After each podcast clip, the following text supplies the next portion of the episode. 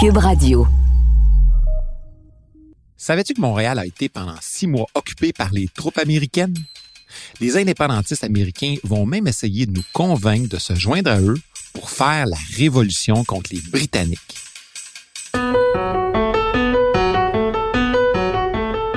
Tu sais, l'histoire, c'est pas comme la date de péremption sur les aliments dans ton frigo. Tu vas pas te transformer en monstre si t'en manges un peu.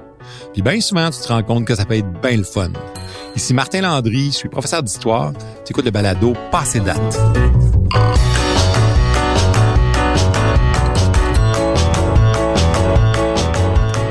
Aujourd'hui, le thème de l'épisode, l'invasion américaine de 1775. L'histoire des États-Unis et celle du Canada sont étroitement liées, et plus particulièrement pendant la période où les Américains ont décidé de faire l'indépendance de leurs 13 colonies. On peut même dire que c'est une loi de la Grande-Bretagne à l'égard du Canada qui est la goutte qui fait déborder le vase et qui provoque la colère des Américains.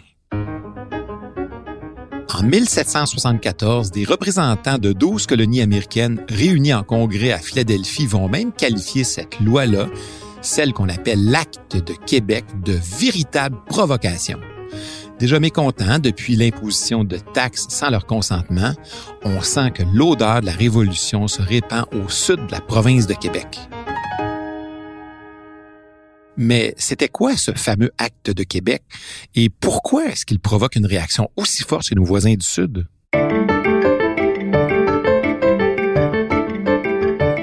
Pour comprendre l'invasion américaine de 1775, il faut reculer dans le temps à l'époque de la guerre de conquête.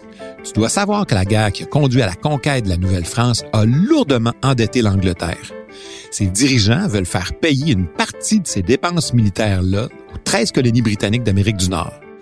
Le roi de Grande-Bretagne, George III, et le Parlement britannique vont donc adopter différentes lois contraignantes à l'égard des colonies. On parle de l'interdiction aux colons de s'installer sur le territoire à l'ouest des Appalaches, un territoire pourtant officiellement conquis, de l'obligation de commercer qu'avec la métropole et aussi l'imposition de toute une série de nouvelles taxes des taxes jugées plus injustes les unes que les autres par les colons, parce que ces lois-là n'avaient pas été votées par leurs députés, d'où le fameux slogan No taxation without representation. Pendant ce temps-là, dans la province de Québec, le gouverneur Carleton s'inquiète.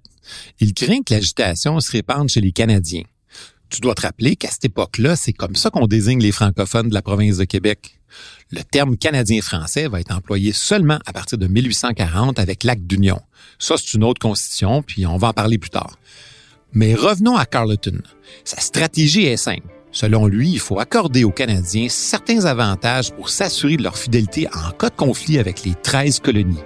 Il va donc convaincre les autorités britanniques d'adopter en 1774 une nouvelle constitution, l'Acte de Québec. L'Acte de Québec apporte des changements notables sur quatre points. Sur le plan géographique, la superficie de la province de Québec est triplée. Elle s'étend maintenant jusqu'au sud des Grands Lacs, ce qui est une excellente nouvelle pour la traite des fourrures. Et jusqu'au Labrador du côté est. Sur le plan judiciaire, on rétablit les lois civiles françaises, ce qui confirme du même coup le régime seigneurial. Et ça, ben, ça soulage des seigneurs qui voient leurs privilèges à nouveau reconnus. Sur le plan religieux, on ne fait pas que simplement tolérer la religion catholique, on la reconnaît officiellement. Ça se fait au grand plaisir des Canadiens qui sont des fervents catholiques et de l'évêque qui se réjouit de pouvoir à nouveau percevoir la dîme. Sur le plan politique, pas de changement majeur. Toujours pas de chambre d'assemblée, mais ça amène l'abolition du serment du test. Tu sais c'est quoi ce serment-là? Il empêchait les catholiques de faire de la politique et d'occuper toute fonction publique. En gros, cette abolition-là permet aux Canadiens d'y avoir accès.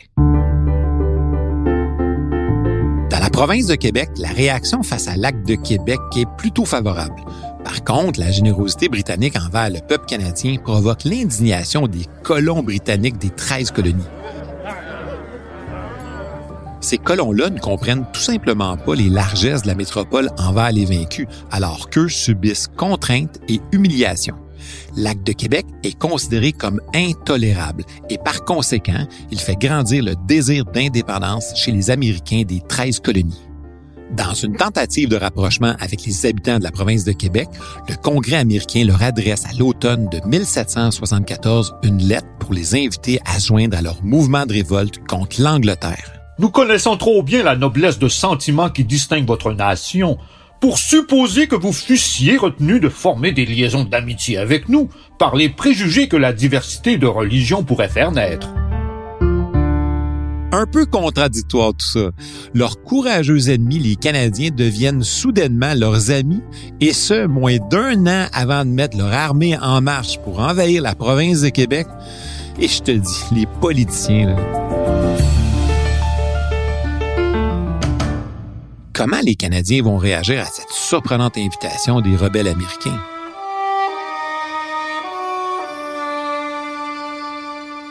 Devant la réaction timide, pour ne pas dire tiède, des Canadiens à l'invitation du Congrès américain de se joindre à la révolte contre l'Angleterre, ben, les rebelles américains vont tout simplement décider d'employer la force.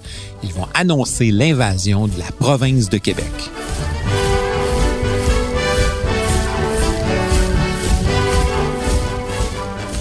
Au début de septembre 1775, deux contingents militaires se dirigent vers la province. premier, commandé par Richard Montgomery, remonte le fleuve Hudson, descend le Richelieu pour se diriger vers Montréal. Au passage, il s'empare du fort Chambly, puis après un siège de 45 jours, il obtient la capitulation du fort Saint-Jean, dernier obstacle avant Montréal. Le 13 novembre, l'armée du général s'empare de Montréal sans même avoir à combattre. Les Canadiens ne semblent pas avoir entendu la demande du gouverneur Carleton de défendre la ville contre l'envahisseur américain. Au contraire, plusieurs Canadiens accordent leur appui aux Américains.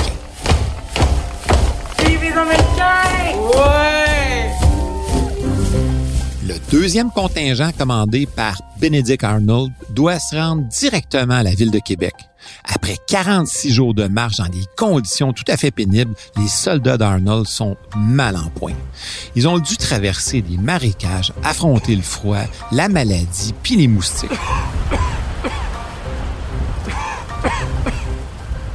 En fait, rendus à destination, il ne reste que 600 des 1200 soldats partis de Virginie. Ils vont s'installer à Lévis, en face de Québec, en attendant les troupes de Montgomery.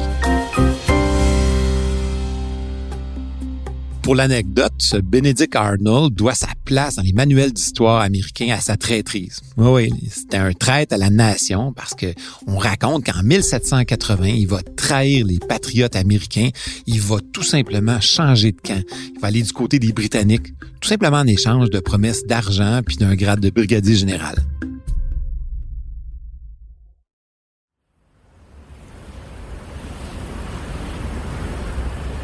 4 heures du matin, le 31 décembre, en pleine tempête de neige, l'assaut est donné contre les fortifications de Québec. Ben oui, en pleine tempête de neige, on lance un assaut sur une ville fortifiée. Devine pourquoi?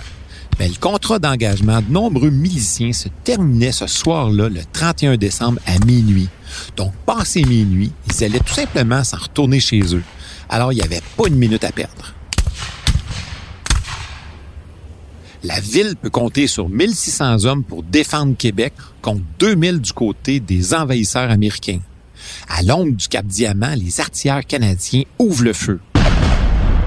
De l'autre côté de la ville, dans le faubourg Saint-Roch, dans le camp des rebelles américains, Arnold engage le combat, mais il est blessé par un boulet qui lui fracture la jambe.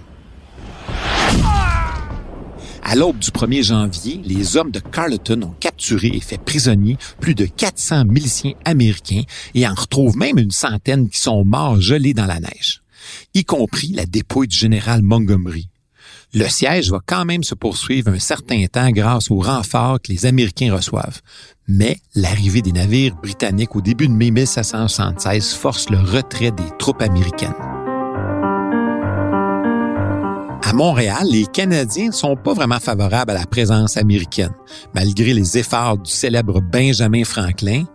Oui, oui, Benjamin Franklin, l'inventeur du fameux paratonnerre,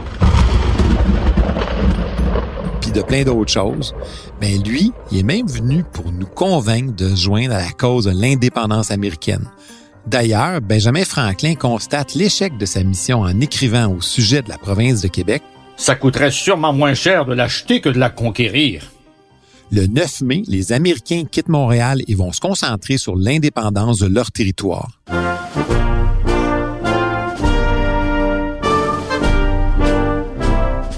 Le 4 juillet, le Congrès proclame l'indépendance américaine, ce qui va entraîner les colonies dans une longue et pénible guerre contre la Grande-Bretagne.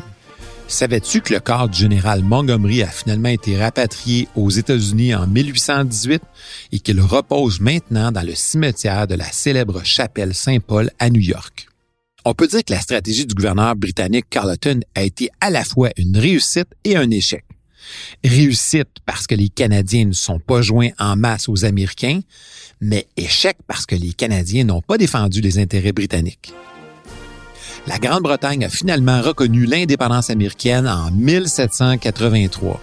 À ton avis, ça va être quoi la conséquence de cette indépendance-là sur la province de Québec?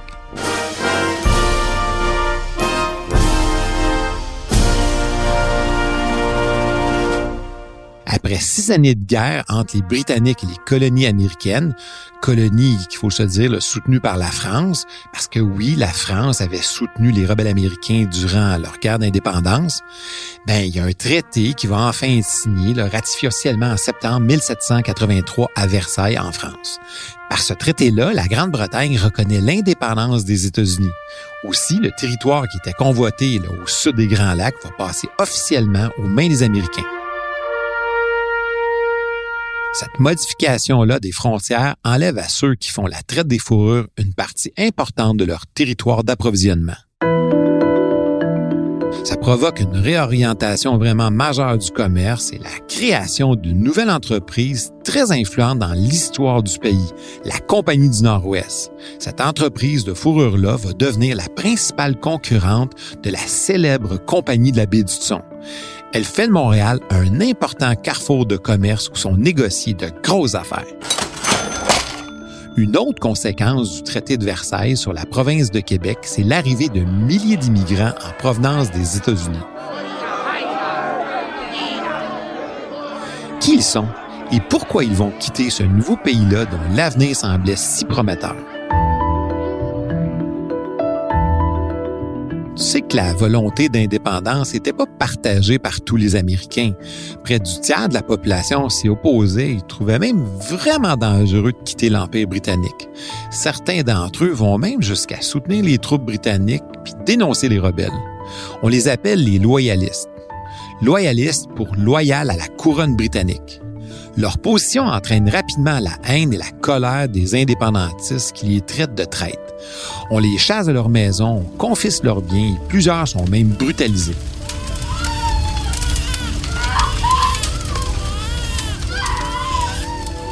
Imagine, on raconte que certains sont enduits de goudron, puis enroulés dans des plumes d'oiseaux et humiliés publiquement.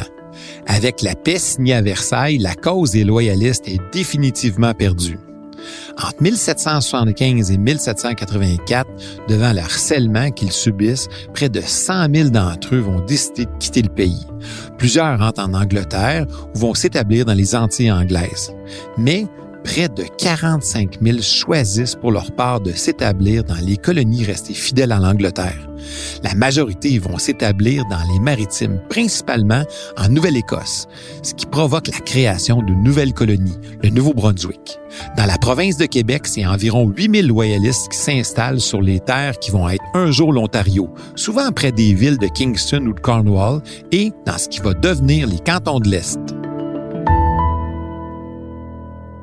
Mais quand ils arrivent dans la province de Québec, les loyalistes ont la désagréable surprise de se retrouver dans un territoire où les habitants sont en majorité catholiques, de langue française, où les lois civiles sont françaises, puis la division des terres se fait selon le régime seigneurial.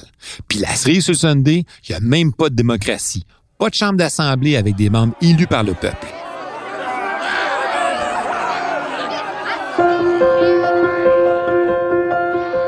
Même s'ils sont jusque quelques milliers sur un territoire peuplé de 113 000 Canadiens, les loyalistes de la vallée du Saint-Laurent réclament au roi George III des changements en leur faveur. Il réclame essentiellement quatre choses. Un territoire séparé correspondant à la partie ouest de la province, soit le sud de l'Ontario d'aujourd'hui, la mise en vigueur des lois civiles anglaises, l'application du mode de division des terres en canton ou, comme il l'appelle, en township, et finalement la création d'une chambre d'assemblée.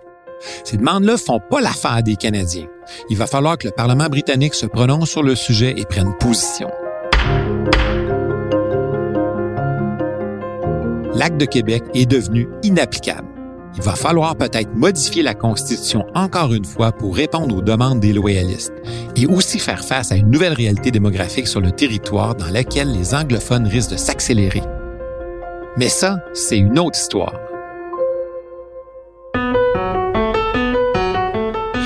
Si tu veux pas être passé date, c'est important de regarder un peu en arrière, d'essayer de comprendre le passé pour mieux voir où tu veux aller. J'espère que tu as apprécié l'histoire. Je te donne rendez-vous au prochain balado. Salut!